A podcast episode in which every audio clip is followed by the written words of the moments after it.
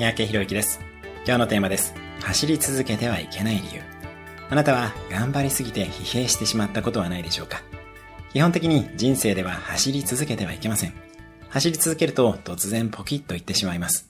ある日会社に行けなくなったりします。では、それでも頑張りたい時にはどうすればいいのでしょうか？おすすめは期間限定と限って全力疾走することです。仕事ならば3ヶ月限定などでこんなに頑張ったことはないという勢いで燃えに燃えてみます。上司も部下も同僚も全員自分が出世させるくらいのつもりで働きます。私のクライアントの中では、その結果、社内で今一度仕事にやりがいを持てた方や、他社からヘッドハントされた方などがいらっしゃいます。もしそれでも現状打破ができなければ、どうぞ環境を変えることも考えてみてください。走り続けるなら、期間限定で全力で行きましょう。